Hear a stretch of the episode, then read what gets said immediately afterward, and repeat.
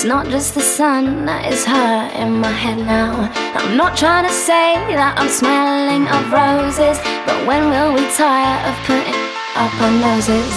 I don't like staying up, staying up past the sunlight. It's meant to be fun, and this just doesn't feel right.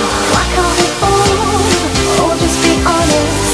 Admit to ourselves that everyone's on it. We're politicians,